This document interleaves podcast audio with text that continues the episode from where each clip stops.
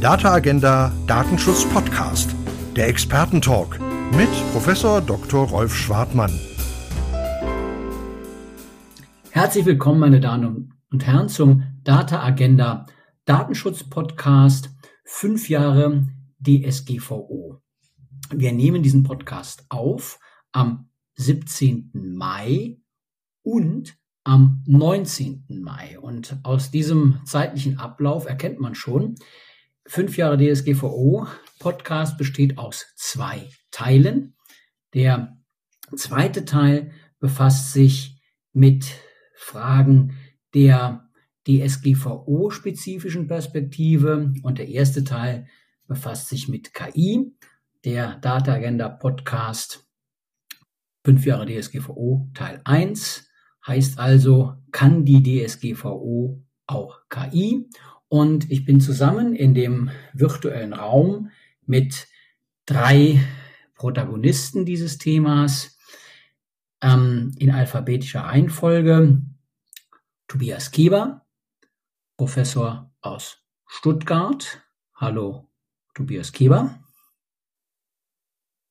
Hallo Rolf und hallo liebe Hörerinnen und Hörer. Dann geht es weiter mit Axel Voss, dem Berichterstatter für die EVP, der KI-Verordnung und dem Berichterstatter des Parlaments für die KI-Haftungsrichtlinie. Also wenn ich Protagonist sage äh, und KI und EU meine, dann glaube ich, kann man von Axel Voss durchaus sagen, das ist er. Hallo, Axel Voss. Hallo Rolf, vielen Dank für die Einladung. Schön, dass du da bist. Und der Axel kommt äh, nicht alleine. Im Alphabet gibt es immer noch einen hinter ihm. Äh, der ist im Parlament, steht auch hinter ihm. Das ist Kai Zenner. Kai Zenner ist sein Büroleiter. Und ich will das jetzt irgendwie in, mit den richtigen Worten sagen. Also der Axel ist für das große Bild äh, verantwortlich und ähm, ja, leitet also bei Kai Zenner der äh, ist im Maschinenraum und ähm, ja, arbeitet an der Werkbank und holt, glaube ich, viele Kohlen aus dem Feuer, ähm, die dann ähm, am Ende des Tages ähm, ja die schöne äh, Wärme verbreiten, die wir dann hoffentlich aus der KI-Verordnung kriegen. Äh, hallo Kai Zenner, du bist auch da. Also das Team Voss heute in, ähm, wenn wir sagen, fast Bürostärke. danke, Rolf, und danke für die Einladung. Ja, freue mich sehr, dass ihr da seid. Ähm, bevor wir einsteigen, äh, muss ich äh, kurz aus, aus einer Pressemeldung äh, äh, etwas zitieren. Die Pressemeldung, die ist äh, vom Ministerpräsidenten äh, des Bundeslandes Baden-Württemberg und er freut sich, einen Professor aus Stuttgart als ähm, Landesdatenschutzbeauftragten in Baden-Württemberg empfehlen zu können, und ähm, ja, der ist hier da. Und das ist schon mal Anlass, äh, Tobias Keber zu gratulieren dazu, dass er äh, ja äh, vom Kabinett äh, des Landes Baden-Württemberg zum äh, LFDI Baden-Württemberg vorgeschlagen wird. Gewählt wird er erst ähm, am 24. Mai, wenn er denn gewählt wird. Aber ähm, vorgeschlagen ähm, ist er. Und insofern, ich glaube, das muss man jetzt schon sagen. Ne? Herzlichen Glückwunsch dem Vorsitzenden des Wissenschaftlichen Beirats der GDD, Tobias Geber, zu dieser wunderschönen ähm, ja, Aufgabe. Ja, vielen Dank, lieber Rolf. Aber wir müssen natürlich erstmal abwarten, was am Mittwoch das Parlament beschließt. Aber ich hoffe natürlich, ähm, ja, äh, dass man sich dem Vorschlag anschließt. Aber ja, das ist eine parlamentarische Entscheidung, da habe ich auch großen Respekt vor. Und äh, sollte es mich ereilen, das Schicksal, dann freue ich mich natürlich auf die Herausforderungen. Und eine der vielen Herausforderungen wird sicherlich KI sein. Absolut. Ja, wunderbar, absolut. Genau, dass wir das abwarten werden und müssen äh, und wollen, völlig klar. Ähm, ja, aber aus der Pressemeldung äh, durfte ich ja heute verlesen. Äh, das ist ja dann kein Geheimnis mehr. Und insofern ähm, stand jetzt, ähm, ja, soweit so gut. Soweit so gut ist das Stichwort fünf Jahre DSGVO. Hm, vielleicht, damit wir mal ins Thema reinkommen. Ähm, wir haben es seit dem 11. Mai mit einer auf Parlamentsseite mehrheitlich gestützten Version der KI-Verordnung zu tun. 89 Erwägungsgründe, 85 Artikel, neun Annexe der KI-Regulierung. Und jetzt würde ich äh, meine Frage an Axel Voss und Kai Zender gerne zweiteilen. Ich würde Axel gerne bitten, dass er uns einfach mal das große Bild der KI-Regulierung, wie es sich jetzt darstellt, ähm, aufzeigt. Und ähm, dann würde ich gerne im nächsten Schritt ähm, Kai Zenner bitten, ähm, dass er uns mal über die Einbindung von ähm, Chatbots, Large Language Models und so weiter berichtet. Denn das ist ja letztlich ein Punkt gewesen, der zu Verzögerung geführt hat und der auch durchaus strittig war und dem, ja, wo es ja jetzt auch wirklich eine konkrete Lösung für gibt. Also das wäre mein, mein Wunsch, mein Vorschlag, dass ihr, Axel, das große Bild KI generell zeichnet. Was macht die KI-Verordnung? Wie ist sie geplant? Und dann Kai mit den Details. Und so geht's ja dann in den Trilog ähm, im Juni, wenn ich das richtig sehe. Ja, Axel.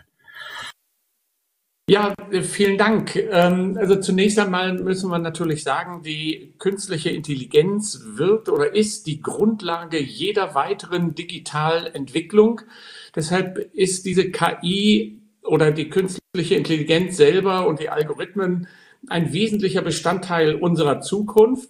Und was wir mit der KI-Verordnung natürlich jetzt erreichen wollen, ist eigentlich so ein bisschen die Frage zu beantworten, wie geht eine europäische Gesellschaft mit Algorithmen um?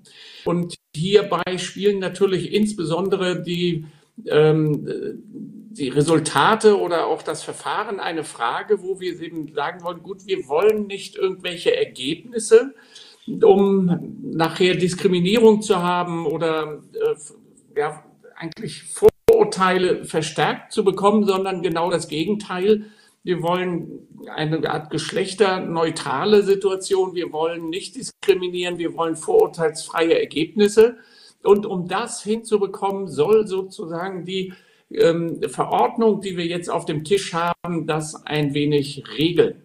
Gleichzeitig sollten wir natürlich immer im Hinterkopf haben, dass aufgrund der Wichtigkeit von der künstlichen Intelligenz nicht nur sozusagen diese Frage mit bedacht werden sollte, sondern auch darüber hinaus eigentlich die wettbewerbliche Situation. Wer bei KI nicht mehr dabei ist, der wird nur noch konsumierend sein. Und deshalb ist es eigentlich für Europa extrem wichtig, dass wir hier auch einen äh, weiteren Schritt in Richtung Wettbewerbsfähigkeit tun. Und das wäre sozusagen eigentlich die Intention gewesen, mit diesem Gesetz nach vorne zu kommen, Angst zu nehmen gegenüber der Bevölkerung oder überhaupt den Anwendern, dass man hier auf Algorithmen etwas ablehnt, was nicht mehr beherrschbar ist. Auf der anderen Seite aber auch ermöglichen und ähm, eigentlich den Weg nach vorne suchen als Europa, dass wir hier auch eine vernünftige Grundlage für eine europäische KI-Entwicklung legen. Und in der Einzelbewertung kann der Kai gleich gerne auch nochmal äh, das weiter ausführen.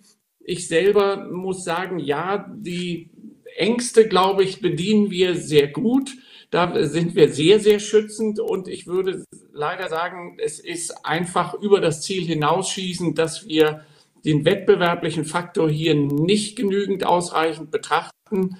Und deshalb kommt es meines Erachtens, ist es etwas unbefriedigend im Ergebnis, dass wir nicht beides erreichen und dass wir zu angstgetrieben sind, um hier Regularien dann auch zu erstellen, die zu behäbig sind, um im Wettbewerb mithalten zu können.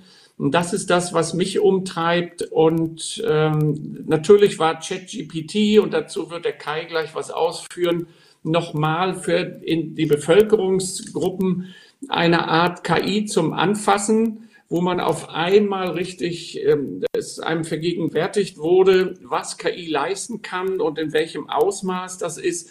Und von daher gab das da auch nochmal einen besonderen Drive hinsichtlich einer sehr angstgesteuerten Regulierung. Und ich hoffe, dass wir das im Trilog noch ein bisschen korrigieren können.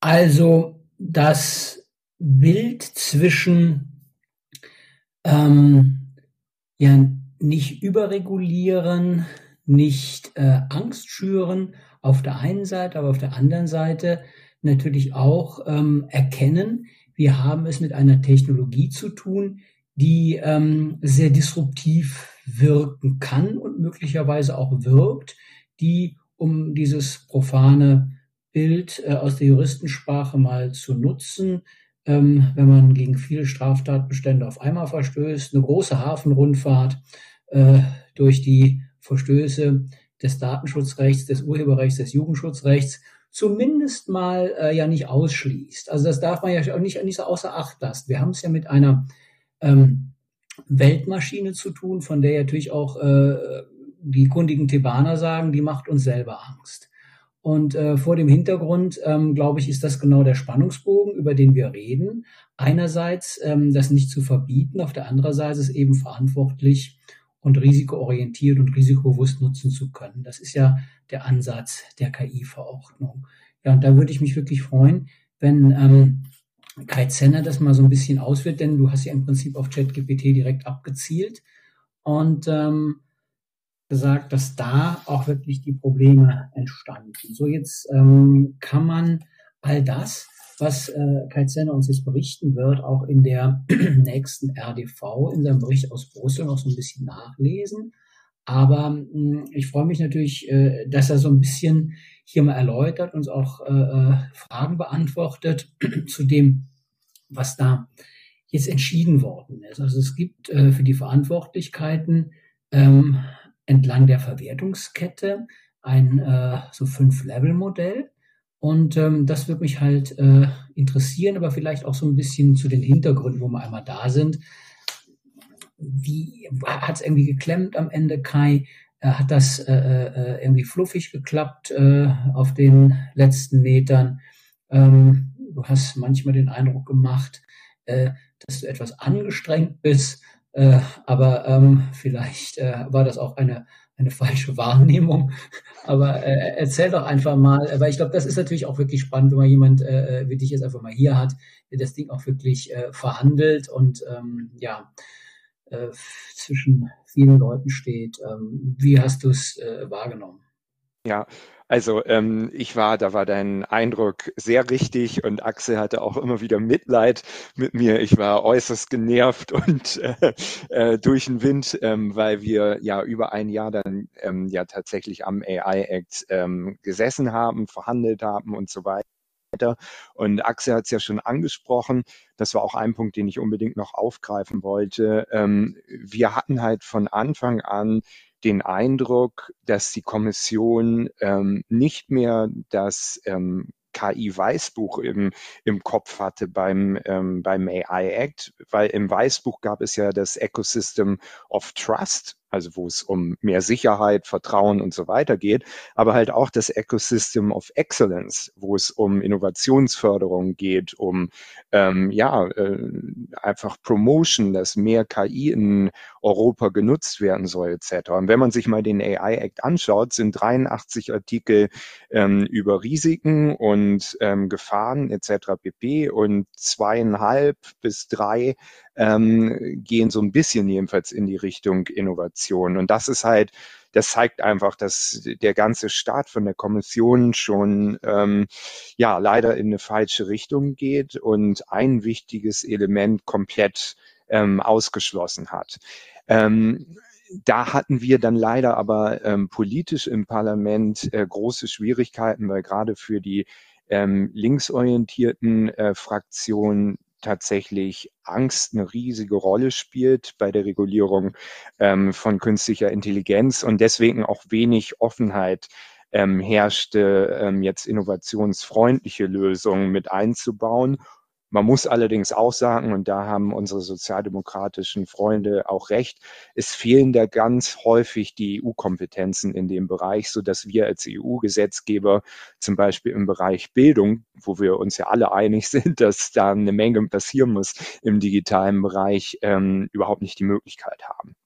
Wenn man jetzt mal von da ähm, zu dem Thema geht, was du angesprochen hast, äh, ChatGPT etc. pp., Dort herrschte Gott sei Dank ähm, ja größtenteils Einigung zwischen den Parteien und Axel hat es ja auch schon angesprochen, der AI Act soll ja eigentlich auch dazu dienen, es europäischen Unternehmen ähm, einfacher zu machen, ähm, innerhalb des KI-Marktes zu bestehen, Angebote auch global zu verkaufen etc. Und ähm, eigentlich so gut wie alle politische ähm, Fraktionen haben schnell gemerkt, dass der Kommissionsvorschlag ähm, dort in eine völlig falsche Richtung geht.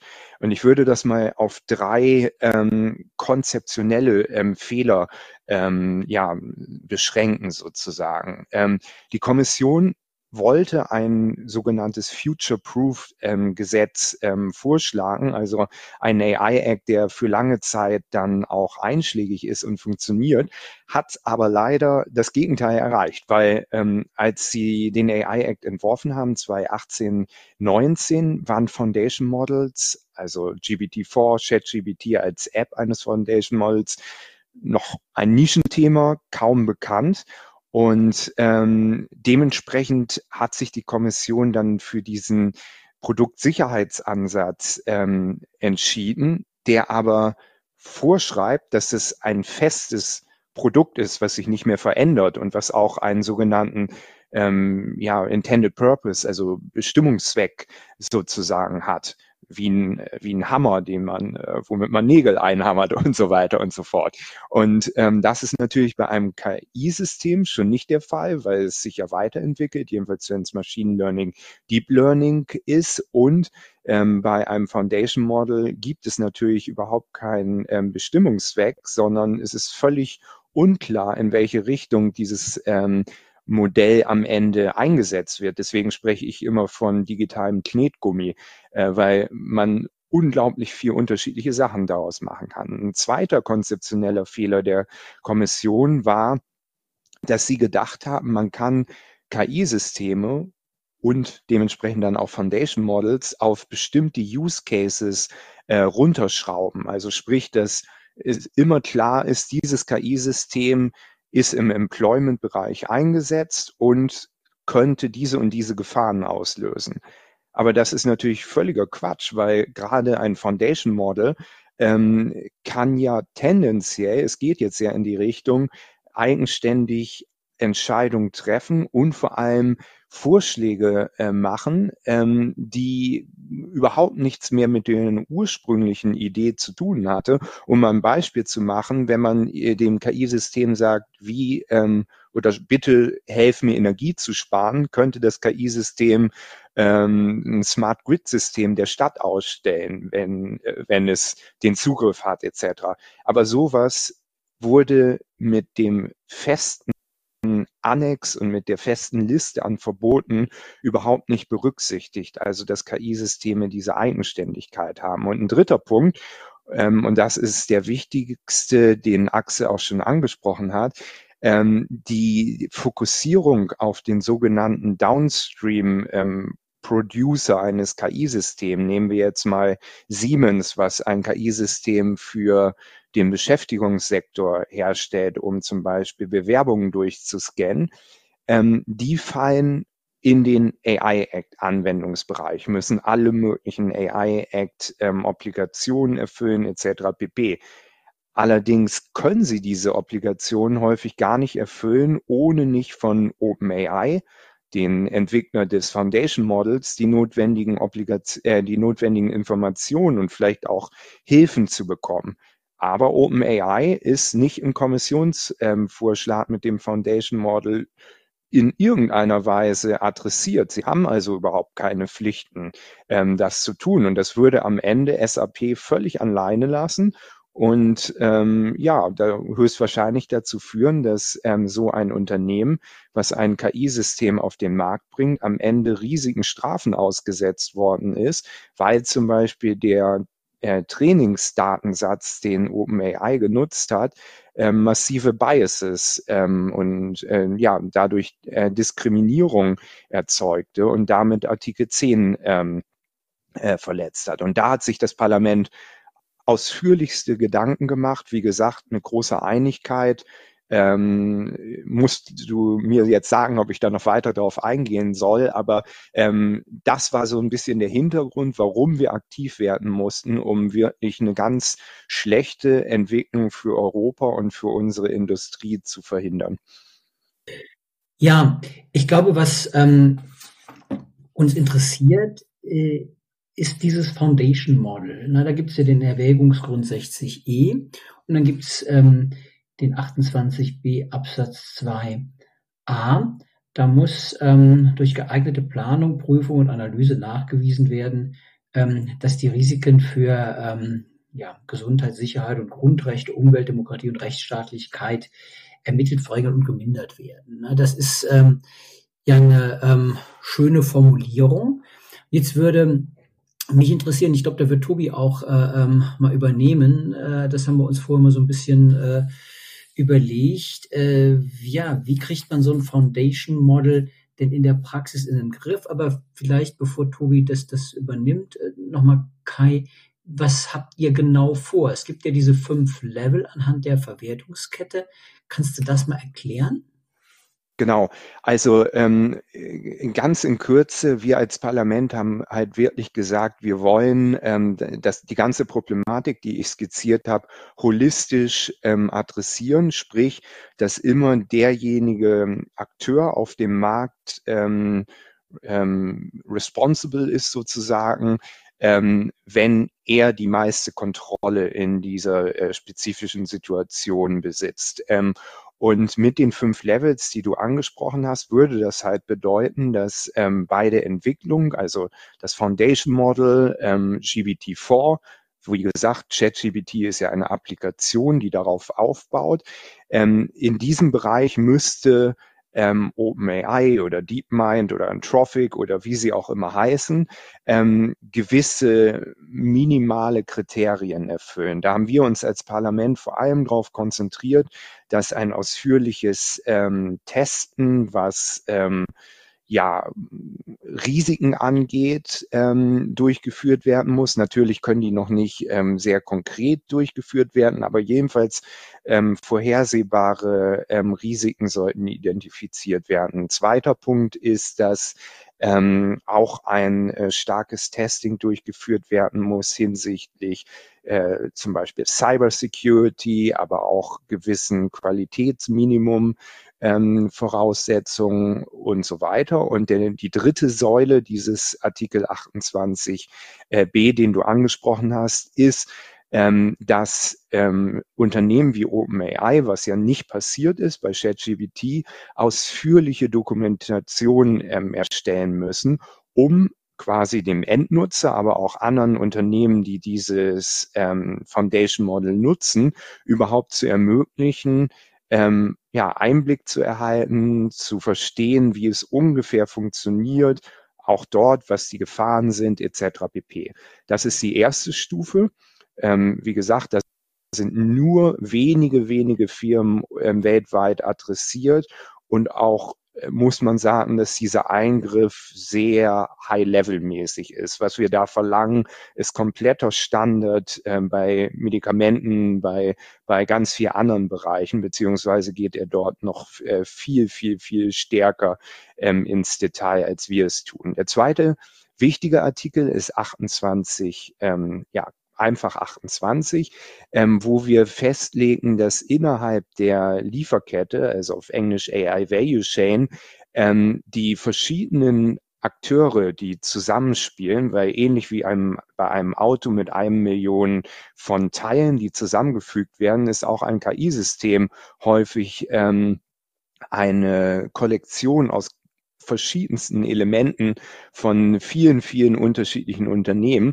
Und in Artikel 28 sagen wir, liebe Unternehmen, bitte arbeitet ähm, zusammen, bitte teilt Informationen, bitte helft euch gegenseitig mit Technical Assistance etc., weil wir wollen in meinem ähm, alten Beispiel ja sicherstellen, dass SAP als Downstream High-Risk AI Provider, der völlig unter den AI Act fällt, ähm, am Ende überhaupt die Chance hat, compliant zu sein.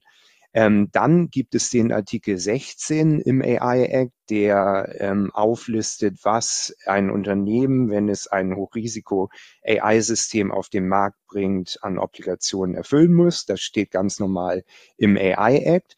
Dann haben wir den Artikel ähm, 29, wo drin steht, was ähm, der sogenannte Deployer oder Business User, also ein Unternehmen, was das AI-System anwendet, erfüllen muss. Das ist eine etwas kleinere Liste.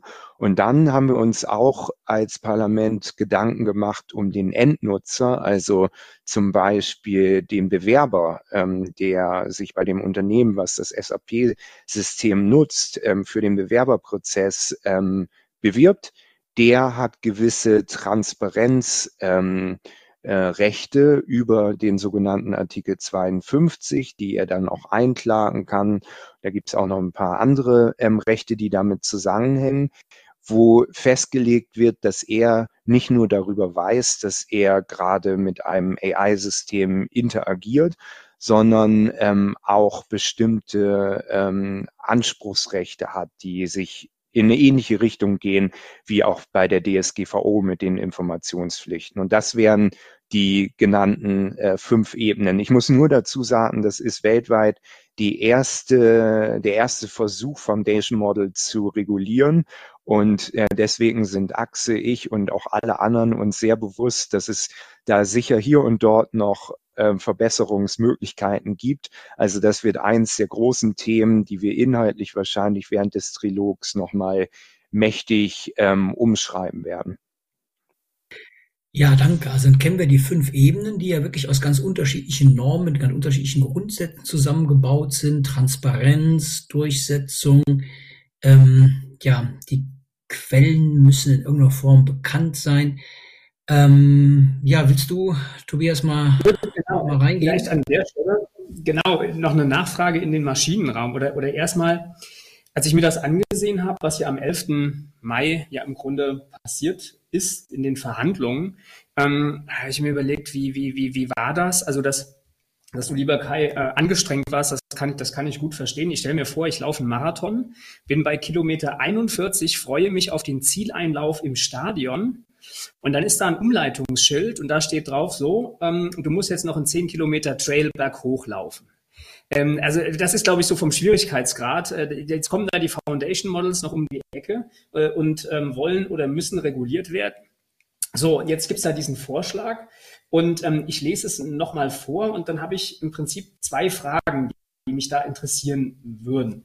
Also die, die Wendung auf diesem Level 1, also die Foundation Models, heißt, äh, die Anbieter, die müssen durch geeignete Planung nach vernünftigem Ermessen vorhersehbare Risiken, also das ist bestimmt eine spannende Formulierung, nach vernünftigem Ermessen vorhersehbaren Risiken. Und jetzt kommt ja ein Rechtsgüterkatalog, der durchaus auch spannend ist ähm, für die Gesundheit, die Sicherheit. Also bei der Sicherheit frage ich mich, ist das die innere, die äußere Sicherheit, national, international? Die Grundrechte, die Umwelt, sogar die Demokratie ist hier als äh, ja, Schutz Ziel ähm, genannt, Rechtsstaatlichkeit. Und man muss mit geeigneten Methoden ähm, diese Risiken ermitteln, verringern und, und mindern. Also da, da, an der Stelle frage ich mich, gibt es einen Unterschied zwischen Verringerung und Minderung? Und ähm, die Frage ist, äh, ja, kann ich das überhaupt leisten? Ja, also ist natürlich sehr abstrakt. Kann ich das als Unternehmen leisten, das abzubilden? Und die zweite ja, Frage auf der Metaebene, die ich mir so ein bisschen auch als Völkerrechtler stelle. Äh, wir haben ganz am Anfang bei der Datenschutzgrundverordnung darüber diskutiert, ähm, ob man US-amerikanische Unternehmen zwingen kann, europäisches Recht zu beachten. Ja, und dann sind wir irgendwann zum Ergebnis äh, gekommen, das können wir. Äh, nach dem Marktortprinzip, weil es einen hinreichenden Anknüpfungspunkt gibt. Und dieser hinreichende Anknüpfungspunkt sind die Daten der Menschen in Europa, die verarbeitet werden. Jetzt ist es aber bei diesem Foundation Model ja denkbar, dass in den USA oder China ähm, Foundation Models entwickelt werden, wo man ja, ich sag mal, ein bisschen Probleme hat, diesen Anknüpfungspunkt zum europäischen Markt, zu den Bürgerinnen und Bürgern äh, zu sehen. Also wie wird das an dieser Stelle adressiert? Das wären also meine zwei Fragen in den Maschinenraum. Ja, also sehr gute Fragen. Ähm, ganz kurz zu deinem Kommentar am Anfang. Ja, genau so war's. Ähm, Axel und ich waren ähm, sehr froh, dass das Ende zu sehen ist ähm, beim AI Act. Wir hatten tatsächlich als EVP ähm, gerade das ähm, Problemfeld AI Value Chain ähm, als eine unserer Prioritäten, waren aber immer ganz glücklich, dass das eher so ein Thema war, was sehr technisch äh, besprochen worden ist. Und dann kam ChatGPT und jeder Abgeordnete fühlte sich als großer Experte ähm, dazu. Und dann war natürlich die ganze Debatte deutlich mehr politisch auf einmal. Und ähm, Axel musste auf politischer Ebene auch sehr viele sehr krude Vorschläge äh, versuchen, ähm, ja, äh, abzulehnen und äh, wegzuschieben. Es gab viele viele Kollegen, die ähm, zum Beispiel ChatGPT in Gänze als Hochrisiko oder sogar äh, äh, verbieten lassen wollten.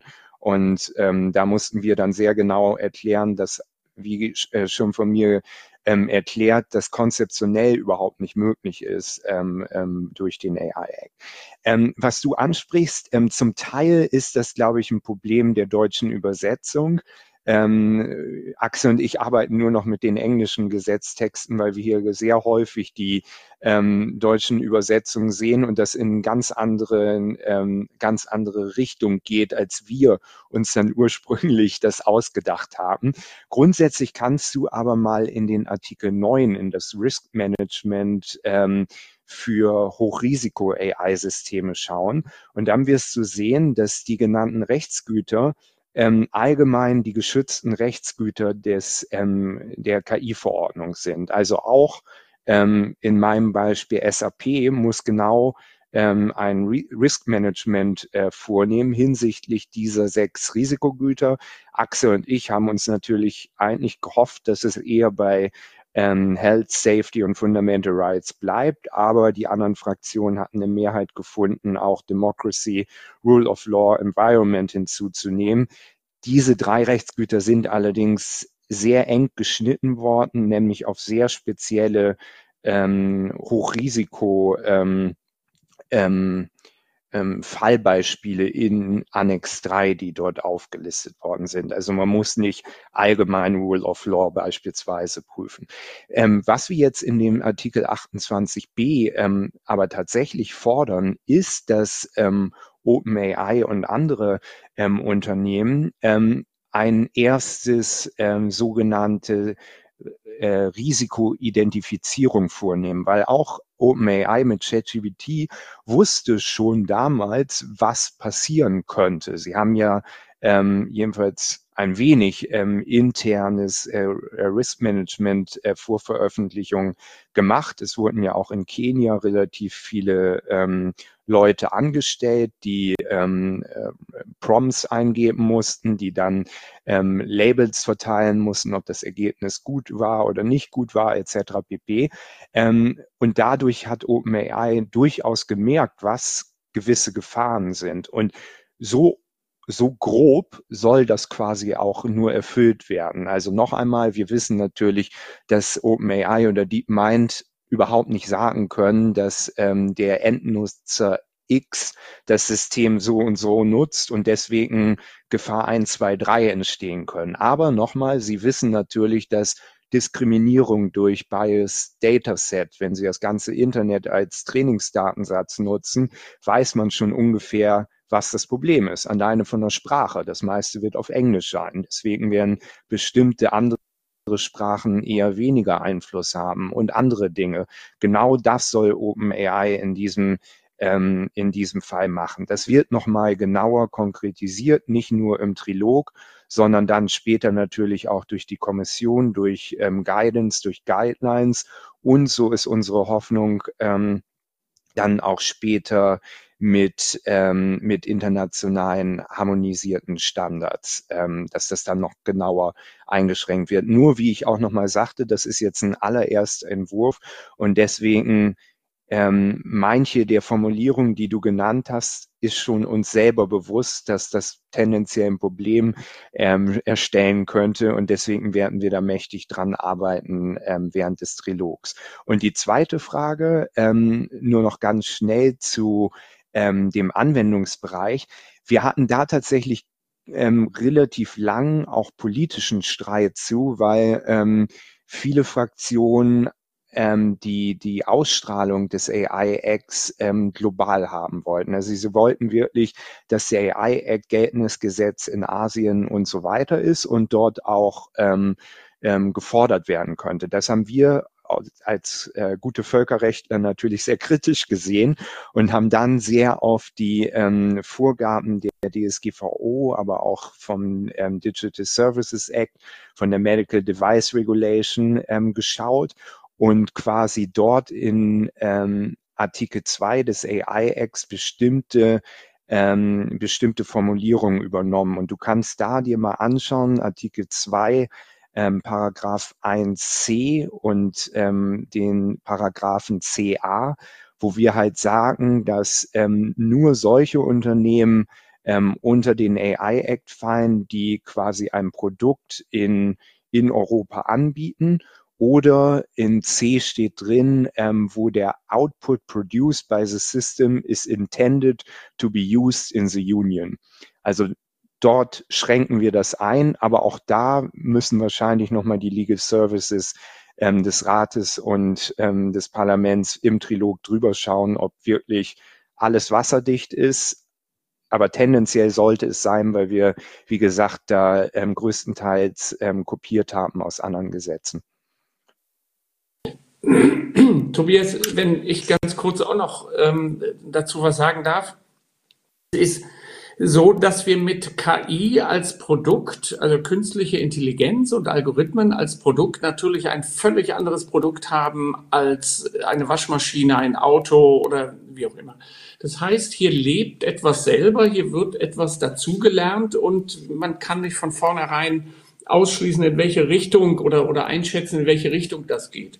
Deshalb ähm, kommen solche Elemente und manche dieser KI-Anwendungen sind ja dann auch so gestrickt, dass man ja durchaus falsche Informationen verbreiten kann oder ähnliches. Deshalb kam diese Schwelle mit hinzu, dass man natürlich die Demokratie nicht unterminieren soll, dass man das Recht, Rechtsstaatssystem nicht unterminieren soll und das ist bei bestimmten KI-Modellen und deshalb sind nicht alle davon betroffen, aber bei bestimmten KI-Modellen dann eben gefordert wird, dass man hier auch nochmal prüft, ob nicht der Rechtsstaat beziehungsweise die Demokratie darunter leidet. Also das nur nochmal so zur Ergänzung, ähm, dass das nicht für alle KI-Systeme gilt, sondern nur für die, die auch geeignet sind, so etwas ähm, nochmal einen Schaden dem zuzufügen. Das fand ich auch sehr, sehr also äh, an der Stelle. Ähm, also da hat man ja offensichtlich die, diese Dinge zumindest, soweit man es adressieren kann. Äh, denn ja, von der, von der Regulierung her, äh, wir haben ja schon so ein bisschen die Herausforderung, ähm, einen Pudding an die Wand zu nageln, ne? aber vielleicht geht's doch. Und ähm, ja, äh, sehen wir dann hier vielleicht etwas, das ist mir aufgefallen, ähm, was wir in Zukunft häufiger sehen, was die Regelungstechnik angeht, dass wir also eine Verordnung haben, ähm, die viele wichtige Dinge, also Definitionsfragen zum Teil, äh, was genau Hochrisiko ist, in Annexe schiebt und diese Annexe dann gesetzgebungstechnisch einfacher zu ändern sind, zu updaten sind. Ne? Also ist, ist das vielleicht, äh, geht das so in die Richtung, sind das so generelle Prinzipien für eine future-proof Regulierung? Also ich äh, kann es zumindest äh, versuchen. Ähm, also zum einen brauchen wir natürlich einen hochflexiblen äh, Gesetzgeber mittlerweile in der digitalen Welt. Das haben wir mit unseren derzeitigen Strukturen und behäbigen Verfahren überhaupt nicht. Deshalb suchen wir natürlich in gewisser Weise einen Weg, wie wir auch flexibel in der Zukunft agieren können. Ähm, allerdings meine ich, sollte man da nicht unbedingt den Annex dafür verwenden, um Definitionen zu verschieben oder zu verändern, sondern hier die Definitionen ja auch festlegen, aber die Modelle, die dem unterfallen, dass man dort eben die Möglichkeiten hat, flexibler zu reagieren. Aber Kai weiß vielleicht dann noch mehreres. Nee, ich wollte nur sagen, dass das tatsächlich eine Idee von Axel war, ähm, damals beim ähm, Own Initiative Report zu AI Liability. Ähm, hatten wir das nämlich zuallererst hier in Brüssel ähm, vorgeschlagen, dass bestimmte Teile die sich höchstwahrscheinlich sehr schnell ändern und sehr schnell angepasst werden müssen, dann tatsächlich über einen delegierten Rechtsakt ähm, und die Kommission schnell angepasst werden sollten. In dem Fall kann das Parlament und der Rat dann quasi einfach Ja oder Nein sagen. Und dann, wenn man ganz schnell ist, hat man nach sechs Monaten sogar schon das ähm, Update. Eine, eine zweite Variante, die jetzt auch immer mehr genutzt wird, und du hast das wahrscheinlich auch schon gesehen, ist der Artikel 40 des ähm, AIX, wo ein Verweis zu Harmonized Standards ist, also zu den Standardisierungsorganisationen. Und das wird in der Tat, wie du gerade angesprochen hast, im Moment immer mehr genutzt, dass man tatsächlich ähm, ja, grundsätzliche Prinzipien im Gesetz äh, festschreibt. Also dann ist das Gesetz principle-based sozusagen. Aber ähm, die Details werden dann auf Standardsebene ähm, ausspezifiziert. Das ist grundsätzlich eine, ein Vorgehen, was wir als EVP natürlich recht gut finden, weil es dann auf die verschiedenen Sektoren, Use Cases ja viel besser ähm, runterschraubbar ist und dadurch im Endergebnis in der Praxis häufig besser funktioniert. Ja, also jetzt haben wir einen kleinen Hinweis auf potenzielle neue Regulierungstechniken. Ne? Und ähm, klar, wir leben ja in sehr dynamischen technischen ähm, Regulierungsszenarien und da ist natürlich, das sehen wir in der DSGVO natürlich auch, angezeigt, ähm, die in irgendeiner Form ja flexibel zu halten, insofern, als man sie im demokratischen Prozess natürlich unter äh, veränderten Verhältnissen nochmal anpacken muss. Das ist ein ähm, Punkt, der mich ähm, zur übernächsten Frage bringt, äh, wo wir so ein bisschen Richtung äh, Anforderungen an die DSGVO ähm, denken werden. Aber Bevor ich das mache, würde ich gerne mh, ja, Publikumsfragen, hätte ich fast gesagt, einblenden. Jetzt gibt es ja in dem Podcast kein Publikum, aber man kann natürlich ähm, trotzdem mal äh, so rumhören, welche Fragen es gibt. Und ich habe das gemacht und habe dazu ähm, ja vorher mal telefoniert mit Marit Hansen, das ist die DSK-Chefin, und die hat äh, so Fragen für diesen Podcast fünf Jahre DSGVO. Ähm, kann die DSGVO auch KI mir vorher reingegeben. Und da hat sie auch freigegeben. Ne? Also ich hat gesagt, ich schenke sie dir auch, aber ähm, das will ich ja gar nicht. Ich finde es ja viel schöner, wenn sie ihr zugeordnet werden. Und jetzt wisst ihr aber auch, wo sie herkommen. Und ähm, eine Frage, die finde ich sehr spannend. Wir haben einen gemeinsamen Beitrag in der FAZ kürzlich geschrieben. Tobias Keber, Marit Hansen, Stefan Rixen, äh, Kollege von der Uni Köln und ich. Und da haben wir eine Frage adressiert, die ich auch nach wie vor äh, sehr relevant finde. Und zwar, ist es ja so, dass ähm, von diesen neuen Phänomenen, von diesen ähm, ja, Foundation Models und ChatGPT, die da draufsetzen, äh, gesetzt sind, ganz viele Rechtsbereiche betroffen sind. Also es ist, ähm, wenn man an die Demokratiesicherung denkt, ähm, das Recht der Meinungsfreiheit, dass das Medienrecht im weiteren wesentlichen Sinn betroffen ist. Medienrecht ist natürlich auch eine ähm, Kompetenz der Mitgliedstaaten. Da fängt es ja dann auch an, auf einmal rechtlich sehr kompliziert zu werden. Ja, dann gehen wir rüber in den Jugendschutz. Wenn ich darüber nachdenke, dass Snapchat ähm, ja per ähm, Grundeinstellung äh, Kindern, das ist ja für Kinder gemacht, ähm, einen, einen Bot zur Verfügung stellt, den man dann ähm, Fragen stellen kann, wie man ähm, bestimmte psychologische Probleme im Verhältnis zu seinen Eltern etwa löst oder auch andere, naja, dann bin ich im Jugendschutzrecht ganz tief drin und nicht nur da, ich bin auch im, im Gesundheitsrecht äh, drin, denn die geben mir vielleicht auch Gesundheitstipps und ähnliches, psychologische Beratung bekomme ich da als Kind, als vulnerable Gruppe. Das ist nicht ohne. Ähm, dann geht's natürlich weiter mit dem Urheberrecht. Also äh, wenn man ähm, im Bereich des Data Minings äh, unterwegs ist und sich die Frage ähm, der Datenerhebung durch den Bot stellt, da kann man natürlich sagen, gut, also alles, was im Rahmen von 44b Urheberrechtsgesetz freigegeben ist, das darf man nehmen, es sei denn, es ist gesperrt durch ein Label des Berechtigten. Okay, aber das muss natürlich der Bot auch noch beherzigen, das muss er beherrschen. Und dann stellen sich urheberrechtlich natürlich auch auf der Output-Ebene Fragen. Also wem gehört das, was da generiert wird? Wie ähm, gehen wir zukünftig mit Phänomenen um, wie ähm, es ähm, wird aus den großen äh, Weiten äh, des Internets ein wunderschönes Buch generiert. Ne? Ich sage jetzt mal eine Art Pixie-Buch mit Text und Bildern, äh, bei dem ich den Bot gepromptet habe, gesagt, schreib mir mal sowas Netz. Dann kommt das eben einfach da aus dem urheberrechtlichen Nichts. Ja, dann müssen ja Verlage hingehen und äh, das in irgendeiner Form damit umgehen. Können die das einfach so verlegen? Ähm, wie ist es, wenn sie es verlegen und hinterher kommt einer und sagt, ja, war meins? Äh, da stellen sich für meine Begriffe auch urheberrechtlich ähm, sehr viele Probleme, die wir noch gar nicht äh, so richtig auf dem Film haben. Und dann kommt natürlich das Datenschutzrecht mit all dem, was adressiert ist, mit der Risikofolgenabschätzung, mit der Transparenz und vielem mehr.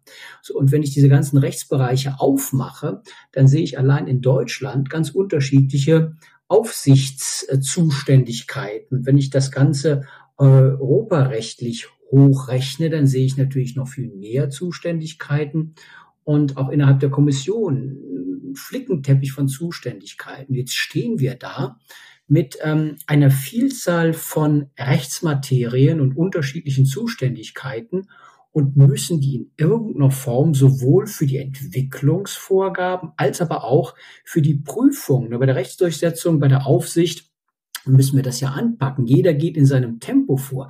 Die Italiener, die äh, verbieten das Ding im Blindflug mal eben äh, für ein paar Wochen, dann läuft's aber wieder. Das ist, ich sag das mal profan äh, oder, oder, oder ein bisschen äh, ähm, jetzt hier flapsig, ziemlicher Stunt gewesen, was die gemacht haben. Äh, da hat man mal hingeguckt, aber hat sich jetzt was verändert? Ich kann es nicht genau ermessen. Auf jeden Fall haben wir unterschiedliche ähm, Temperamente, unterschiedliche Zuständigkeiten und vieles mehr. Aber wir brauchen ja jetzt Einigkeit. Und das Schlimme ist, wir brauchen sie jetzt und nicht irgendwann. Und wir haben dann gesagt, man müsste sich doch jetzt mal auf internationaler Ebene in irgendeiner Form zusammenschließen und ähm, in absehbarer Zeit etwas Konsolidiertes auf die Beine stellen. Und wenn es auch nur ein Abstimmungsprozess ist, wo man sich einfach mal die Karten legt. Und ähm, da wäre jetzt die Frage äh, letztlich von Marit, oder ich würde mich dem total anschließen wollen, ähm, ja, gibt es da in irgendeiner Form konzeptionelle Ideen von, von Axel, äh, von Kai? Denn das ist ja äh, wirklich ein absolutes Thema, ähm, der, der, der Zeit und dieser Materie, mit dem man sich befassen muss, auch äh, über die KI-Verordnung hinaus. Also wenn ich darauf äh, kurz reagieren darf, ähm, natürlich gibt es weitere soll ich sagen, Abgrenzungsprobleme.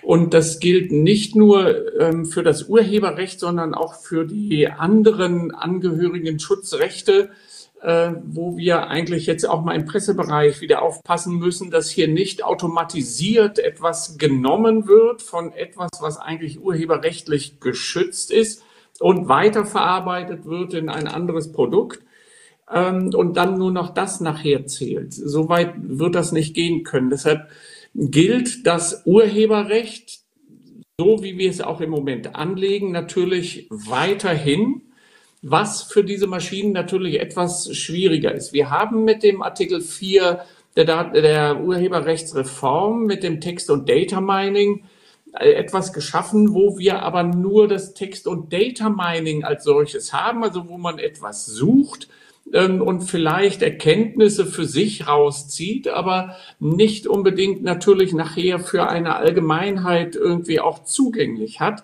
Das haben wir, wir haben Wert darauf gelegt, dass das maschinenlesbar ist.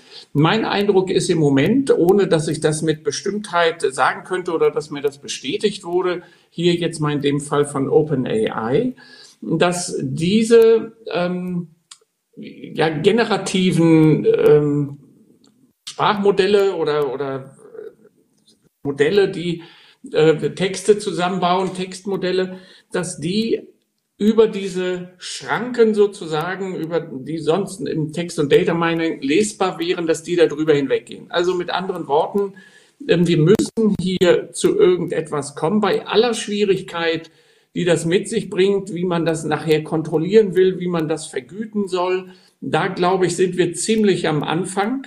überhaupt drüber nachzudenken. Aber soweit ich bislang auch die Ratspräsidentschaft, auch die kommende Ratspräsidentschaft verstanden habe, ist es denen auch ein Anliegen, dass wir mit diesem Problem uns entsprechend nochmal genauer hinsetzen und sehen wollen, was wir dort schon als Grundlagen mit einfügen können. Natürlich wäre es strukturell besser, in einer, in der Reform, der Reform des Urheberrechts vielleicht unterzubringen.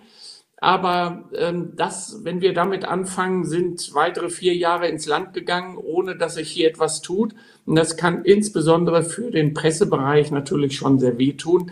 Deshalb sollten wir diese Schieflage, die wir mit den großen sozialen Plattformen hatten, im Urheberrecht nicht hier auch noch aufkommen lassen und sollten zumindest mal Grundlagen damit festlegen. Und es ist so ähm, auch, dass wir also nicht nur was das Urheberrecht als solches betrifft, eben auch andere Abgrenzungen vornehmen sollten. Das Datenschutzrecht spielt natürlich auch eine Rolle. Nur muss ich jetzt mal so aus meiner Sicht sagen, diese generativen Modelle würde ich per se mal einschätzen, dass die quasi nicht bewusst personenbezogene Daten irgendwo auch so verarbeiten wollen, um da irgendwie ein kommerzielles Modell draus zu machen, sondern das ist wie so eine Art Beifang äh, in gewisser Weise, je nachdem, welche Fragen man dort wohl auch stellt. Und äh, deshalb würde ich es für den Moment überzogen halten, mit datenschutzrechtlichen Instrumenten auf ähm, oder, oder ein Verbot von solchen generativen äh, Textmodellen irgendwie äh, zu reagieren. Es ist richtig, dass wir uns mit dieser Frage beschäftigen müssen, dass wir dafür auch eine Lösung finden sollten, aber nicht von vornherein alles unterbinden, sondern sehen, wie sich das entwickelt. Die hohen Standards, die wir heute überall haben, haben sich auch erst entwickelt. Und ich glaube, hier muss man dem Modell oder auch dem, ja, demjenigen, der das entwickelt, dem Entwickler also entsprechend auch mal Zeit geben und sagen, wo liegen hier eigentlich noch die Probleme und stellt es bitte ab. Ja, wobei man muss ja im Prinzip schon, man kann ja nicht dran vorbei, ähm, das Instrumentarium der DSGVO über äh, diese Anwendung drüber zu legen. Und die Transparenzanforderungen, die Infopflichten, das Auskunftsrecht, das habe ich ja alles. Da gibt's ja im Prinzip äh, kein Weaver zu sagen, äh, wir sind äh, äh hier Bot-Anbieter, äh, können wir nicht, machen wir nicht, sondern wir müssen ja schon das machen. Und ich meine, ich, ich räume ein, ähm, dass bei tiefen neuronalen Netzwerken, über die wir hier reden, die Auskunft über das, was das Netzwerk macht, schwierig ist. Aber mein Problem ist da vor allen Dingen, dass die Datenbasis völlig intransparent ist und mir auch der Zweck ähm, des Angebots überhaupt nicht klar ist. Ich glaube nicht, äh, äh, dass die was Schlimmes im Schilde führen. Ich weiß aber, dass sie nicht barmherzig sind. Ich äh, äh bin auch ansonsten mir nicht sicher, was ist es? Was zum Beispiel ähm, bringt äh, ähm, Snapchat dazu, Kindern einen Bot in die Anwendung zu packen, äh, einfach so mir nichts, dir nichts. Also da habe ich datenschutzrechtlich Probleme, aber auch noch viele mehr. Und ähm, muss man denn nicht wirklich auch da letztlich ähm, ja sehr deutlich auch äh, den Aufsichtsbehörden und am Ende des Tages, wer auch immer es ist, äh, dazu raten, mh, hm, sich das mal genau anzugucken. Also wie siehst du es, Kai? Man kann das ja nicht äh, äh, von der Hand weisen, diese großen Gefahren, die wir da haben und auch eine äh, Datenschutzfolgenabschätzung, jede Form von, von, von, von Risk Assessment verlangt ja nun mal wirklich, dass ich weiß, worum es geht. Und das ist doch äh, aus meiner Sicht wirklich eine große ähm, ja, Unbekannte äh, bei diesem Dienst. Und Bringt man denen jetzt so viel Vertrauen entgegen oder äh, unterstützt man vielleicht Dienste, die sagen, naja, wir legen äh, die Zwecke enger fest.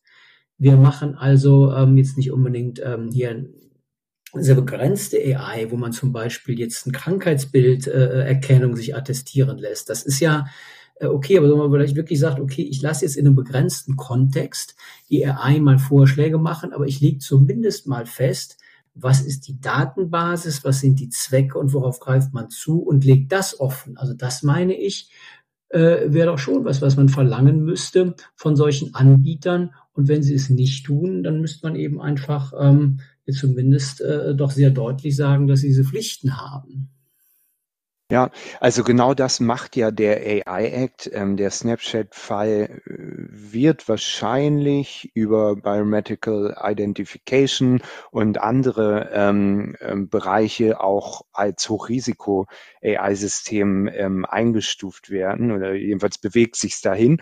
Und der AI Act legt dann ja tatsächlich ähm, Vorgaben fürs Des Design fest, ähm, ähm, hat extrem viel Transparenzvorschriften ähm, innerhalb der ähm, Instruction for Use oder der Technical Documentation muss ganz klar festgelegt werden, welche Parameter sind eingeflossen in die Entscheidung des KI-Systems oder auch in den Vorschlag des KI-Systems und so weiter und so fort. Also da wird in der Zukunft eine Menge kommen, ähm, was Unternehmen ähm, erfüllen müssen dann hat es natürlich auch der Endnutzer in der Hand. Ähm, wenn bestimmte Systeme eine Menge mit deinen persönlichen Daten machen ähm, und du das nutzen möchtest, dann ähm, ja, dann ist das halt so. Aber es gibt ja immer sehr viele Alternativen auf dem Markt. Nur ähm, im Moment ist es ja so, dass in Deutschland fast jeder ähm, sich Sorgen macht um den Datenschutz, aber dennoch bestimmte Applikationen äh, nutzt, die wohl bekannt sind, dass sie mit deinen persönlichen Daten Schindluder treiben. Ne? Also da muss von der Richtung, glaube ich, bei der Bevölkerung dann vielleicht auch mal äh, was passieren. Und ein dritter Punkt, den du jetzt mehrfach angesprochen hast und wo ich das größte Problem sehe, ähm, der, der Dienst von Snapchat oder auch andere ähm, Anwendungsfälle ähm, von KI ähm, die, die betreffen ja häufig so viele Bereiche, die dann zum Beispiel über den AI Act hinausgehen oder über die DSGVO hinausgehen. Allerdings ist der, äh, das Gesetz natürlich zugeschnitten dann nur auf ein einen bestimmten Bereich oder ein paar bestimmte Punkte, aber auch der, die Aufsichtsbehörde schaut sich das nur aus einem bestimmten Blickfeld an. Und das wird dann besonders spannend, dass nochmal mit einem, mit einer bestimmten Applikation ähm, beispielsweise, ich weiß nicht, verschiedenste Lebensbereiche ähm, adressiert oder, ähm, oder betroffen sind und dementsprechend es eigentlich wahnsinnig Sinn ergeben ähm, würde, wenn nicht nur die Datenschutzaufsichtsbehörden, sondern auch die Cybersecurity-Behörden, Wettbewerbsaufsichtsbehörden, ähm, keine Ahnung, verschiedenste andere Behörden sich da einfach mal zusammensetzen und mit ihren verschiedenen Brillen und Perspektiven den Fall ähm, untersuchen. Und das ist so ein Punkt, der wurde beim Digital Market Act, der jetzt ja äh, vor einer Zeit hier in Brüssel verabschiedet worden ist, zum ersten Mal aufgegriffen. Dort gibt es jetzt eine sogenannte High-Level äh, Group, wo sich dann tatsächlich verschiedenste Behörden zusammentun, ähm, regelmäßig treffen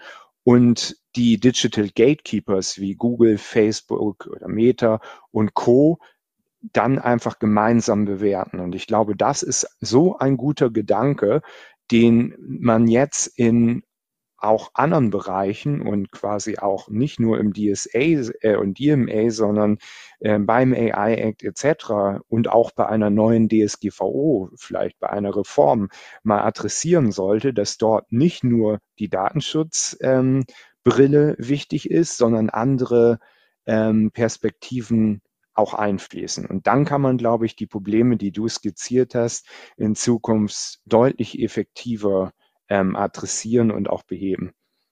Äh, in diese Richtung ging das auch. Äh, Tobi, korrigiere mich, äh, äh, wenn ich das äh, jetzt nicht richtig sage, was wir wollten, dass man im Prinzip einfach diesen übergeordneten, ähm, ja, kann man sagen, äh, nicht gattungsübergreifenden, aber so ein bisschen also medienübergreifenden äh, Ansatz nimmt und im Prinzip also alle äh, zuständigen berufenen äh, äh, Behörden ins, ins Gespräch bringt, damit man eben einfach ähm, auch die Zuständigkeiten voneinander abgrenzen kann und äh, man, wenn man so will, sich äh, auf ein Ziel äh, auch in der Regulierung einigt und einen Standard. Ne? Also dass man das wirklich äh, vom Jugendschutz über das Urheberrecht, über das Datenschutz zum Meinungsfreiheitsschutzrecht wirklich abstimmt.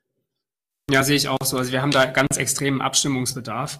Ähm, jeder hat erstmal nur seine Brille auf, aber so, so kann man das in Zukunft nicht mehr machen. Der Digital Services Act sagt, es gibt eine Aufsichtsbehörde, die Digital Services Coordinators, und äh, der AI Act wird eine eigene Behörde haben, ähm, wo man noch gucken muss, ja, wer wird denn das? Werden das die, die, die ja, Datenschutzaufsichtsbehörden? Wird das ein BSI, eine Bundesnetzagentur, äh, eine BaFin? Ähm, da kann man ja verschiedenes äh, diskutieren. Der AI Act sagt nur, ja, die, die Member States müssen es uns sagen, wer es macht. Ne? Äh, und diese ganzen Behörden, ja, die müssen sich abstimmen. Das, das geht gar nicht mehr, dass da jeder sein eigenes Süppchen kocht und äh, eine Interpretation äh, sich ausdenkt, äh, wo die andere Behörde dann sagt, ich sehe es aber ganz anders. Äh, so wird es in Zukunft nicht laufen. Also da, da brauchen wir Formate ähm, zur Abstimmung, sehe ich auch so. Ja.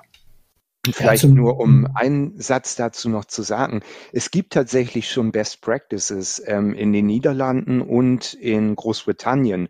Gibt es, ähm, ja, ich weiß nicht ganz genau, wie sie es nennen, aber eine Art digitale äh, Plattform, wo sich tatsächlich dann die unterschiedlichen Behörden treffen und gemeinsam über ähm, Guidance, Guidelines, äh, Interpretation, Auslegung und so weiter sprechen. Und ähnlich wie bei der Wahl zum Papst Papst äh, quasi erst den Raum verlassen dürfen, wenn der weiße Rauch aufsteigt. Und ich glaube, das ist eine echt tolle Entwicklung, funktioniert wohl noch nicht hundertprozentig, aber jedenfalls das Konzept ist ähm, sicher was wirklich ähm, wahnsinnig Sinnvolles und ähm, könnte dann dazu führen, dass man vielleicht gar nicht eine digitale Agentur mehr braucht. Ähm, die kostet natürlich Geld und hat auch andere Probleme wenn diese Koordinierung auf so einer Ebene und auf so einer Plattform äh, wirklich gut funktioniert. Ja, der Vatikan ne, mit seinen rechtsstaatlichen ähm, Entscheidungszwängen äh, sicherlich immer ein guter, guter Ratgeber für Entscheidungsfindung und weißer Rauch ist natürlich immer ein positives Zeichen. Das stimmt natürlich. Ja, ja ähm, ich würde ganz gerne noch eine Frage von Marit Hansen ähm, an, an, an Kai weitergeben. Und zwar äh, sagt sie, was ist mit KI aus, aus der Open Source Community? Ähm, Altman, das ist ein Open AI, ähm, verantwortlich hat gestern das Lizenzieren von KI-Modellen vorgeschlagen, vermutlich als Schutz gegen offene Ansätze bei denen ja die Verantwortung unklar ist. Meine, ist ja schon ein Problem. Äh, man kann äh, solche ähm, Bots äh, wie ChatGPT über ähm, Open Source Ideen, habe ich gelesen, vergleichsweise leicht nachbauen. Da macht dann äh, jeder irgendwie einen Bot, der speist den mit seinen Daten. Der eine macht die Daten rein, der andere macht die Daten rein und die sind dann frei verfügbar. Am Ende des Tages gibt es dann ganz viele Bots, die man benutzen kann, mit ganz unterschiedlichen, überhaupt nicht in ihrer Herkunft ähm, ja, erkennbaren ähm, Möglichkeiten. Und am Ende des Tages weiß man noch gar nicht mehr, wer ist verantwortlich. Also schießen dann ähm, frei verfügbar, Open AI-mäßig jede Menge äh, ähm, ja, Large Language Models äh, äh, und andere aus der Erde. Und am Ende des Tages ist das wirklich ein Riesensammelsurium von ähm, ganz vielen äh, äh, Diensten, die, wenn da kein Geschäftsmodell hintersteckt, ja auch überhaupt nicht zu einer Verantwortung am Ende des Tages führen können. Also ich habe ja bei einem Geschäftsmodell immer eine Verantwortung und sobald da irgendeiner dann äh, äh mit Geld verdienen äh, drin ist, dann kann man das zurechnen. Aber ich sehe da schon wirklich ein großes Problem durch diese OpenAI-Geschichten und dieses ähm, leichte Nachbauen. Und ähm, ja, die Frage, äh, ist das eine Lösung, äh, da eine Lizenzpflicht hinterzustellen und äh, diesen OpenAI-Ansatz mehr oder weniger dann aus, rauszuregulieren? Hm, oder habt ihr eine andere Lösung für sowas? Ja, ähm, sehr spannende Frage und da gibt es tatsächlich einen großen Zielkonflikt ähm, innerhalb des Parlaments, ähm, weil wir oder die, die große Mehrheit ähm, sieht durchaus die Gefahren im Open Source ähm, Sektor oder in der Community, weil, wie du sagst, dort kann man natürlich, das hat uns auch überrascht, wie schnell ähm, ChatGPT im Open Source Community aufgegriffen und weiterentwickelt worden ist. Ähm, also nochmal, wir wurden davon völlig überrascht, weil wir hatten da eigentlich an eine Market, ähm, Marktkonzentrierung äh, geglaubt, ähm, wie so häufig im Digitalsektor, ähm, und äh, haben eigentlich gar nicht gedacht, dass ähm, ja, der Student aus dem äh, Hinterzimmer in oder in dem Wohnheim in Stuttgart beispielsweise dann tatsächlich in der Lage ist, mit äh, sowas ähm, umzugehen und es dann noch weiterzuentwickeln und Dinge zu erreichen, die DeepMind zum Beispiel bisher gar nicht auf dem Schirm hatte. Und das geht dann in die andere Richtung. Naja, wenn man jetzt ähm, hier regulierend eingreifen würde und dem der Open Source Community äh, Vorgaben geben würde, dann würde man tatsächlich ähm, den armen Studenten in meinem Beispiel verpflichten, bestimmte Sachen ähm, äh, einzubauen, bestimmte Prüfungen durchzunehmen. Und der macht das ja freiwillig. Der macht das ja häufig ja nicht als Ehrenamt, aber quasi in seiner äh, freien Zeit. Äh, der hat kein ähm, Gewinninteresse daran, etc. pp. Und gerade wenn es dann um die Haftung geht, wird es natürlich abenteuerlich, wenn man dann ähm, in seiner privaten Zeit ähm, hier und da sich mit Coding ein wenig beschäftigt hat und auf einmal ähm, wird man dann haftbar für einen Milliardenschaden beispielsweise. Und als dritter Punkt, ähm, was bei uns auch immer wieder in die Diskussion eingeflossen ist, der Open Source Sektor ist natürlich eine der Hauptchancen für die europäische Industrie, überhaupt ähm, im ähm, AI-Bereich ähm, voranzukommen und vielleicht so ein bisschen aufzuholen, was ähm, amerikanische Unternehmen, chinesische Unternehmen ähm, angeht. Ohne den Open-Source-Sektor und bestimmte ähm, Programme, Applikationen, Datensätze etc., die dort vorhanden sind, werden es unsere europäischen Unternehmen relativ sicher nicht schaffen. Ähm, so, und was macht man dann? Genau, ich habe es ja jetzt aufgesagt. Will man den armen Studenten am Ende haftbar machen? Will man der eigenen Industrie ähm, ähm, ja, helfen? Oder will man maximale Sicherheit haben? Wir haben uns da lange schwer getan, aber am Ende ähm, haben die Grünen haben, hat die EVP und auch die Sozialdemokraten gesagt, naja, ähm, es wird immer Gefahren geben, man wird Risiko ähm, nie völlig ausschließen können. Und noch einmal, Open, die Open Source Community lebt einfach davon, dass ganz viele ähm, Menschen und Gruppierungen dort zusammenarbeiten noch einmal vor allem erstmal ohne Gewinnerzielungsabsicht. Und wir wollen denen jetzt keine Auflagen in den Weg geben. Und deswegen haben wir ähm, den Open Source Bereich völlig ausgeschlossen vom Anwendungsbereich des KI-Acts. Aber, und jetzt kommt das große Aber, und das kam auch als Vorschlag von der Open Source Community, sobald ein Produkt oder ich nenne es jetzt mal eine KI-Komponente aus dem Open Source Sektor genutzt wird von einem Unternehmen, um es ähm, in ein KI-System einzubauen, zum Beispiel den Datensatz aus dem Open Source, ähm, aus der Open Source Community wird in dein ähm, Hochrisiko-KI-System eingebaut, dann muss natürlich das Unternehmen, in diesem Fall meinetwegen wieder SAP, sicherstellen, dass dieser Datensatz aus dem Open Source Sektor ähm, allen Anforderungen des AI-X erfüllt. Ansonsten würde sich in diesem Fall SAP ähm, dann ähm, ja, haftbar machen oder müsste äh, jedenfalls bestimmte Nichterfüllungen des äh, KI-Acts ähm, ja, äh, vertreten und müsste dafür gerade anstehen. Das ist so ein bisschen unser, unser Ansatz. Ähm, auch da werden wir sicher während des Trilogs noch weiter dran arbeiten, aber ähm, ich glaube, es gibt dort keine saubere Lösung. Es wird immer, je nachdem, wie man sich entscheidet, es wird immer ähm, schlechte, schlechte Folgeergebnisse geben, weil ähm, diese drei Punkte einfach nicht alle unter einen Hut zu bringen sind, die ich aufgezählt habe. Ja, aber das wird doch bedeuten, ich bin ähm, ähm, ja jemand, der äh, hobbymäßig ein bisschen äh, ähm, ähm, zusammen Sachen bastelt. Ich baue einen Bot und kann das gar nicht richtig, hafte auch gar nicht, kann was Schlimmes machen, werde aber trotzdem freigestellt von der Haftung. Ich verstehe das vor dem Hintergrund, dass man denen keine Grenzen äh, aufziehen will. Auf der anderen Seite, ähm, wenn ich Menschen, ähm, die ohnehin mit der Verantwortung ähm, äh, ja überfordert sind, äh, weil sie so kreativ sind, sich darüber nachdenken, äh, was sie tun, manchmal äh, dann eben einfach freistelle. Ist das denn der richtige Weg? Weil das kann doch sein, dass ich da äh, irgendwie äh, rechts überholt werde von irgendwelchen halbgaren, ich sag's mal einfach so flapsig, äh, äh, Dingern, wo die Leute wissen, ich hafte ja sowieso nur dann dafür, wenn die auch wirklich irgendwie verbaut werden. Also die, die verbaut werden, um die mache ich mir vielleicht weniger Sorgen als die, die nicht verbaut werden, die aber dann wirklich als ähm, ja wirklich äh, gefährliche äh, Anwendung durch die Welt gehen. Muss man denn gerade da nicht äh, überlegen, dass das seriös vonstatten geht?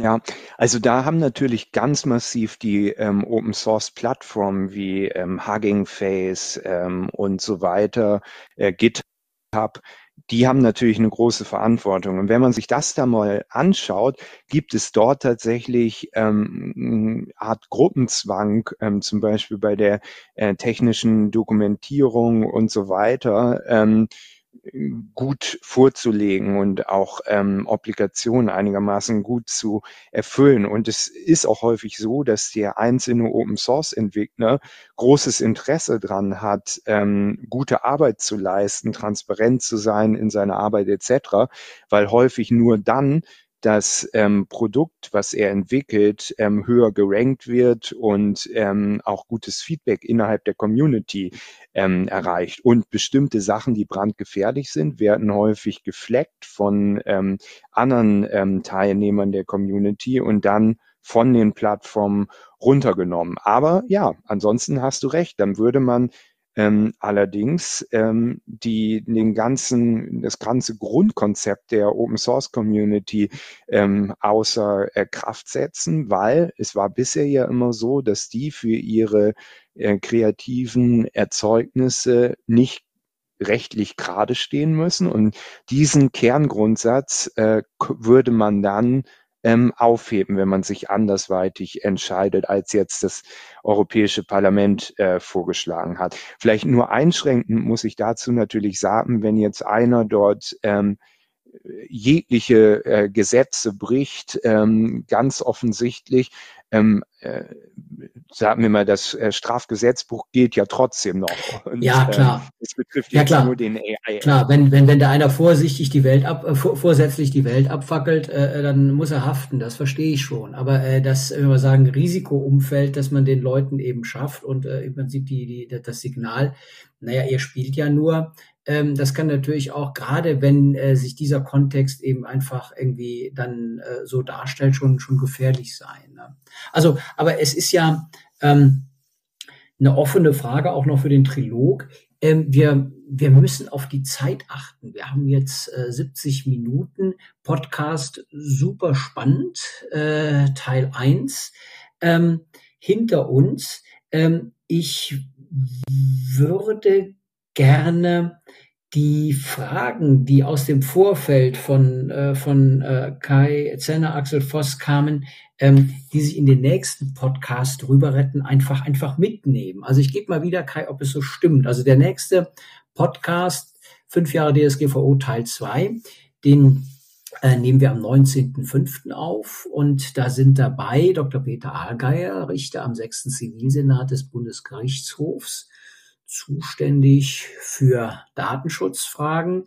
Mein Kollege Professor Jürgen Kühling, äh, Vorsitzender der Monopolkommission und Professor in Regensburg, darüber hinaus Kommentator und ähm, Dr. Wittfried Feil.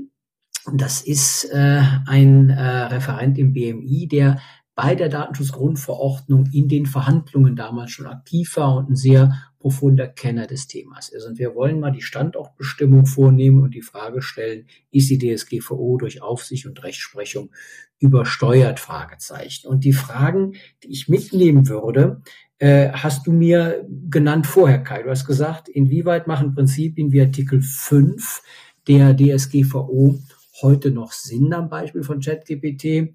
Frage also, muss die normative Kraft des Faktischen die Prinzipien der DSGVO an der Stelle challengen? Meine Gegenthese wäre, verfassungsrechtlich Artikel 8 Grundrechte Charta muss man da mal schauen. Aber die Frage ist natürlich, ähm, ja, ist Artikel 5 DSGVO nach fünf Jahren äh, äh, änderungsbedürftig. Die nächste Frage, die du gestellt hast, war, was kann man bei Unsicherheiten mit Blick auf die Anonymisierung machen? Spannende Frage von Axel Voss. Ist der Reifendruck ein personenbezogenes Datum und muss das sein? Ich würde sagen ja, weil für den Fall, dass mir an den Reifen nicht befüllt und ich baue einen Unfall, muss ich wissen, wer es ist und muss das zurückführen können. Aber ich muss vielleicht, wenn ich testen will, wie Autos äh, mit niedrigem Reifendruck fahren, dann nicht wissen, wer es war und kann dann mit der Anonymisierung und Pseudonymisierung dann eben einfach Datenverarbeitungen vornehmen. Also das wäre im Prinzip so ein bisschen mein Impuls für diese Frage, die ich mal mitnehmen würde. Muss man am Personenbezug was machen?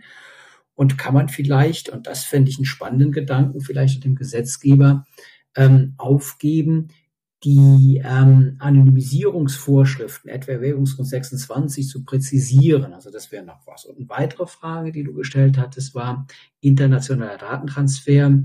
Ähm, das äh, Modell, wie wir es haben, äh, mit den SEC, das überfordert auf jeden Fall kleine Unternehmen. Und gibt es irgendwas, was man machen kann, der DSGVO, um den internationalen Datentransfer ein wenig ähm, ja, wirtschaftsfreundlicher schon für die kleinen Unternehmen zu machen. Habe ich richtig wiedergegeben, Kai, die Fragen?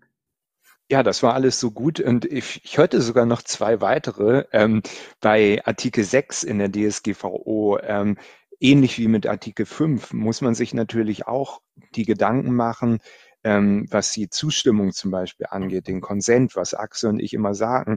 Im Moment profitieren ja vor allem große digitale Plattformen davon, weil man einmal den Generalkonsent gibt für Google beispielsweise, dann kann man alle Dienste nutzen, aber einen Konsent zu bekommen als Mittelständler aus Sachsen-Anhalt ist natürlich äh, für eine Kleinstplattform etc.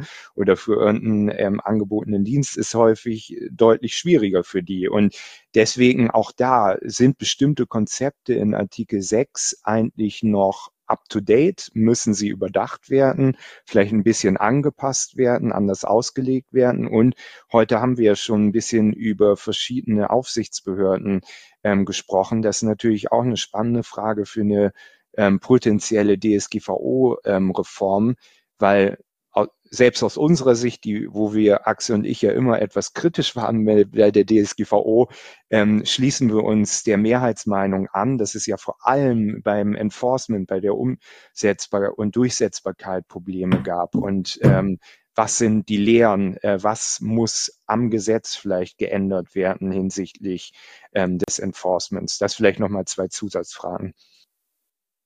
Ja, vielen Dank. Die nehmen wir dann auch mit.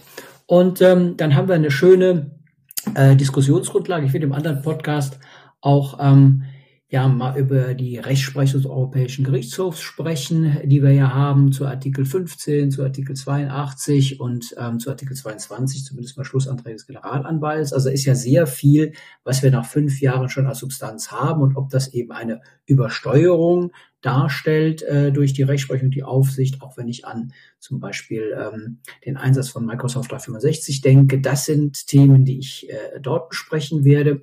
Und hier in diesem Podcast sage ich ähm, vielen herzlichen Dank ähm, für diesen Podcast. Fünf Jahre DSGVO. Teil 1 kann die DSGVO auch KI. Ich glaube, da sind wir einen entscheidenden Schritt weiter, wo die Möglichkeiten und Grenzen sind. Durch ähm, ja, die wunderbaren Gespräche mit Axel Voss, Kai Zenner und Tobias Keber. Vielen Dank für die Mitwirkung an diesem Data Agenda Datenschutz Podcast in die Runde. Tschüss Kai, uh, Axel und tschüss Tobias. Genau. Tschüss. Freundliches Winken von allen Seiten und ähm, ja, tschüss. wir sehen uns wieder, genau, tschüss, beim nächsten Data Agenda Datenschutz Podcast. Das ist ja, wie gesagt, der Teil 2 zu fünf Jahre DSGVO mit dem wunderschönen Titel ist die DSGVO durch Aufsicht und Rechtsprechung übersteuert. Gäste Peter Allgeier, Jürgen Kühling und Winfried Pfeil. Von daher vielen Dank hierhin. Ich freue mich auf das nächste Mal und bis bald beim Data Agenda Datenschutz Podcast. Das war der Data Agenda Datenschutz Podcast, der Expertentalk mit Professor Dr. Rolf Schwartmann.